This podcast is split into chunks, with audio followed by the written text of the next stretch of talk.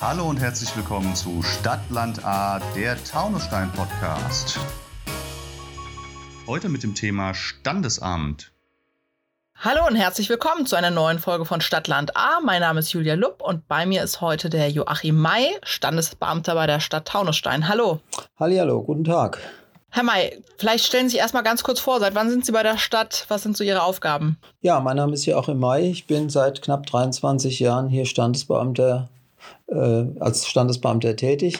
Ich selbst habe 1976 angefangen bei der Stadt Taunusstein zu lernen und ja, bin bis heute noch da. okay, also schon eine äh, lange Historie und natürlich auch viel Erfahrung dann bei dem Thema. Das heißt, die wichtigste Frage zuerst als Standesbeamter. Gute Hochzeitsfeier heißt das gleichzeitig auch eine gute Ehe. Was sagen Sie denn als Experte? Das kann man nicht immer so sagen, weil das Leben ist ja nicht nur feiern, sondern eine gute Ehe bewährt sich ja erst in der Bewältigung der Alltagsprobleme.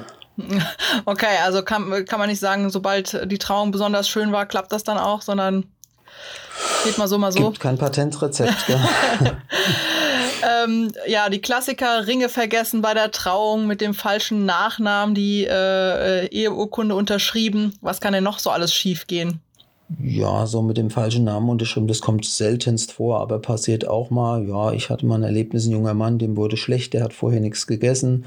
Oder ein Baby schreit mal hemmungslos rum. Oder die Ringe rollen dann mal quer durchs Trauzimmer. Alles schon erlebt. Okay, und gab es schon mal eine Panne, weswegen eine Trauung gar nicht durchgeführt werden konnte? Bisher Gott sei Dank nicht. Einzig zwei Paare hatte ich mal, die hatten sich angemeldet, war alles abgesprochen. Die sind dann bis heute nicht erschienen zum Trautermin. Oh, kurzfristig anders überlegt. Ja, keine Absage, gar nichts, ne? Weiß man nicht, was aus denen geworden ist. Hm. Nö, weiß man nicht, ne? ähm, ja, aber vielleicht mal, was brauche ich denn, um heiraten zu können? Also ich muss ja dann bei Ihnen, also bei der Stadt, mich einmal anmelden. Ähm, was muss ich da mitbringen? Was brauche ich? Das ist ganz unterschiedlich. Es gibt also nicht irgendwie eine Richtschnur, das braucht der, das braucht sie. Es ist so, äh, die Leute rufen in der Regel bei uns an oder schicken uns eine E-Mail. Wir wollen heiraten am Tag X, Uhrzeit Y, passt das? Dann gucken wir erstmal, ob es passt. Notieren uns natürlich eine Telefonnummer, versuchen das telefonisch abzuklären. Es kommt schon mal darauf an, auf die Staatsangehörigkeit. War schon mal einer verheiratet? Also es ist ganz vielfältig, mhm. welche Unterlagen wir da brauchen. Okay, aber das sagen Sie dann alles äh, sozusagen, was man mitbringen muss zum ersten Termin, oder? Es ist meistens bei Auslandsbeteiligung, wie gesagt, von Land zu Land ist es ja auch unterschiedlich, was mhm. vorgelegt werden muss. Und wir versuchen das telefonisch zu klären, gerade jetzt in der Corona-Zeit. Aber wenn einer auch der deutschen Sprache nicht ganz so perfekt mächtig ist, sagen wir, ja, dann guck mal, dass du einen findest, der für dich das übersetzt, weil es ja auch unterschiedliche Unterlagen sind, die vorgelegt werden müssen. Okay, die dann auch teilweise noch wahrscheinlich aus den jeweiligen Ländern irgendwie organisiert werden genau. müssen. Genau, mit Übersetzung und allem drum und dran. Oh Gott, noch ein paar Hürden davor, okay. Aber Sie äh, erklären dann den äh, Brautpaaren, was sie da jeweils alles brauchen und, und was ist da eben das machen wir beide, Kollegin und ich, hier mit so einem Laufzettel, wo wir dann ankreuzen, wo was zu besorgen ist und mhm. suchen denen auch die Telefonnummern von der Botschaft raus oder vom Konsulat und auch geben Tipps, wo man es übersetzen lassen kann, weil die ganzen ausländischen Unterlagen müssen ja von einem vereidigten Dolmetscher übersetzt werden. Kann also nicht der Nachbar machen, der gut Deutsch mhm. kann, muss von offiziellen Dolmetscher dann übersetzt sein. Und wenn wir jetzt mal ganz kurz überlegen, so den, den ganz klassischen Fall oder den, ich sag mal jetzt, äh, das sind ja jetzt schon hier die, die Expertenfälle, ähm, zwei mit deutscher Staatsbürgerschaft heiraten zum ersten Mal. Was muss ich damit bringen? Kann man das sagen? Beide einen Personalausweis, mhm. beide, wenn in Deutschland geboren, eine beglaubigte Abschrift aus dem Geburtsregister und eine erweiterte Meldebescheinigung. Und ganz wichtig, das Geburtsregister ist nicht das gleiche wie die Geburtsurkunde, ne?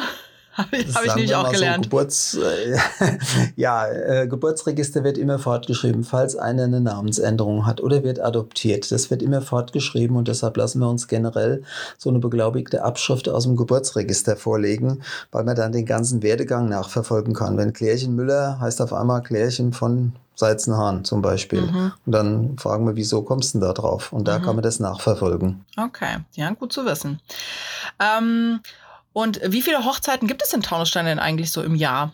Also durchschnittlich kann man sagen, so 160 bis 170 Trauungen führen wir schon durch. Es ist ja nicht nur Taunusstein, wir haben ja jetzt seit 2013, deshalb heißen wir auch Standesamt Ahrtal, äh, das Hofgut Georgenthal noch als Traustätte dazu bekommen. Also es ist, sind die Trauungen vom Standesamt Ahrtal. Ach ja, okay. Und äh, jetzt haben Sie eben schon das Hofgut Georgenthal gesagt. Ähm, wie und wo kann ich denn sonst noch in Taunusstein heiraten? Und kann ich mir das auch alleine aussuchen oder geht das nach Wohnort?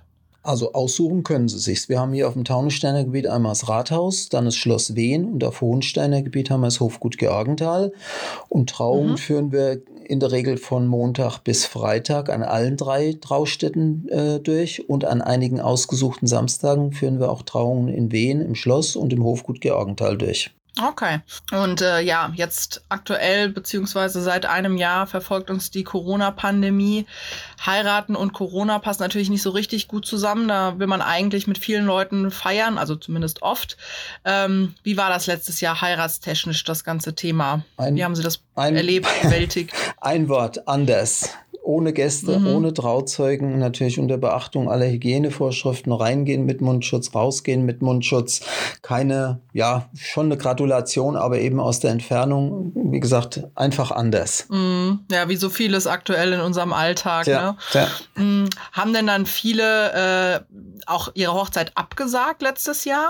Also einige haben verschoben auf dieses Jahr und äh, wir haben auch einige Vormerkungen schon jetzt für dieses Jahr, wobei es ist jetzt Anfang des Jahres, lässt sich das Ganze noch ein bisschen ruhiger an, weil die Leute sind noch verunsichert, wie es weitergeht. Man weiß immer noch nicht, wie es weitergeht. Ja, ne? Ja.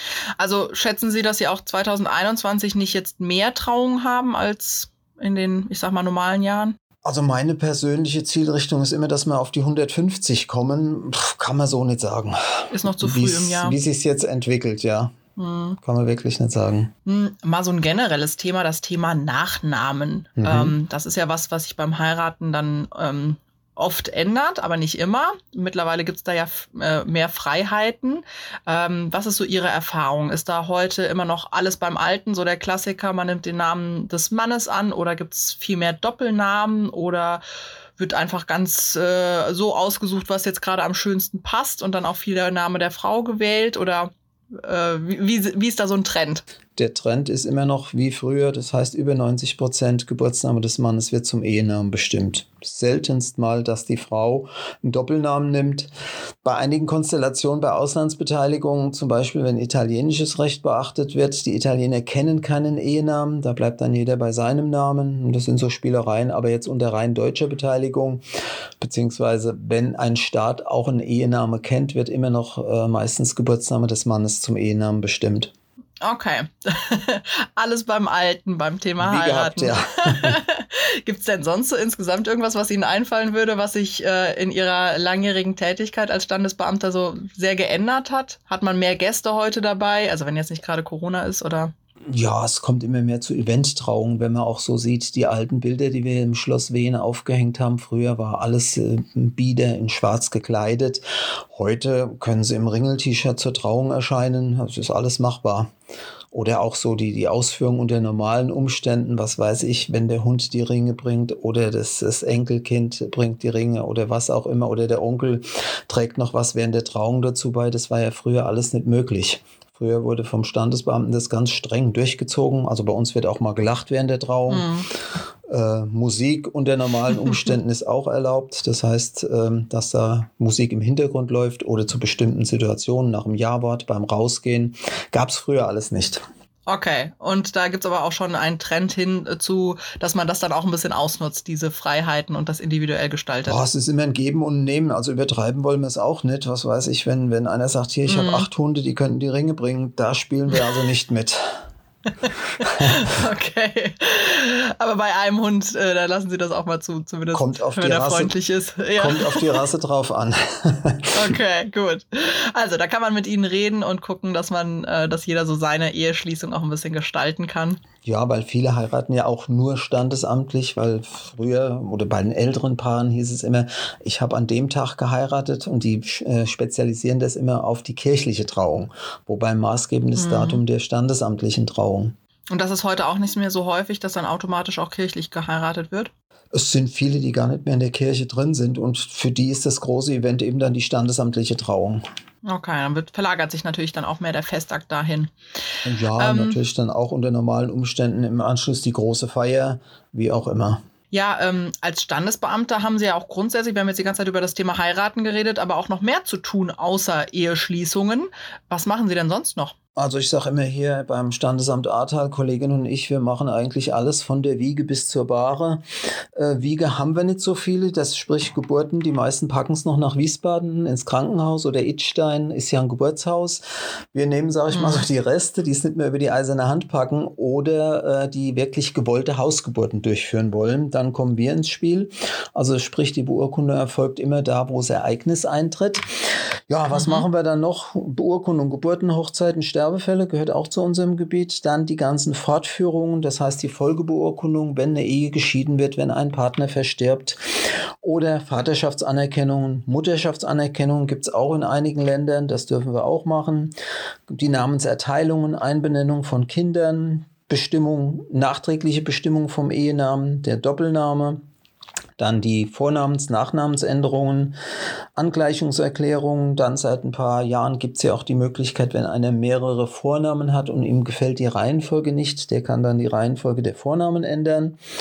Was wir auch seit 2016 mitmachen, sind die Kirchenaustrittserklärungen. Allerdings hier bei uns nur die Bürger von Taunusstein.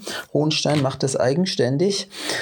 Dann Einbürgerung haben wir noch seit zehn Jahren hier auf unserem Aufgabengebiet und dann Anerkennung ausländischer Scheidungsurteile. Sprich, wenn einer in Polen geschieden ist, ist er noch lange nicht in Deutschland geschieden. Das heißt, das müssen wir erst hier anerkennen. Ja, das ist so das ganze, ja, im Groben, ja, das ganze Spektrum, was wir durchführen. Klingt so, als wenn Ihnen so schnell nicht langweilig wird. Das ist gut und richtig so, jawohl. Wir werden zwar immer wieder gefragt, was macht ihr denn sonst noch? Ihr steht immer so schick gekleidet nach der Trauung äh, da und ja, es ist schon ein bisschen mehr, was wir machen. Trauungen sind immer so das Highlight dann obendrauf, der Schlusspunkt dann. Das glaube ich sofort, ja. Mhm. Ähm, nach Ihren langen Jahren und der Erfahrung als Standesbeamter, Sie haben am Anfang schon gesagt, es gibt kein Patentrezept, aber was ist aus Ihrer Sicht das Wichtigste, damit eine Ehe hält? ja vor allen Dingen erstmal gegenseitiges Vertrauen, Respekt und Ehrlichkeit. In diesem Sinne, das äh, wünschen wir allen Brautpaaren, die auch 2021 äh, das, sich das Ja-Wort geben, dass sie das durchhalten oder dass sie das einlösen, das Eheversprechen. Herr May, ganz herzlichen Dank für Ihren Einblick in Ihre Arbeit und vor allem in das Thema Heiraten in Taunusstein. Gerne. Dankeschön. Das war Stadtland A, der Taunusstein-Podcast.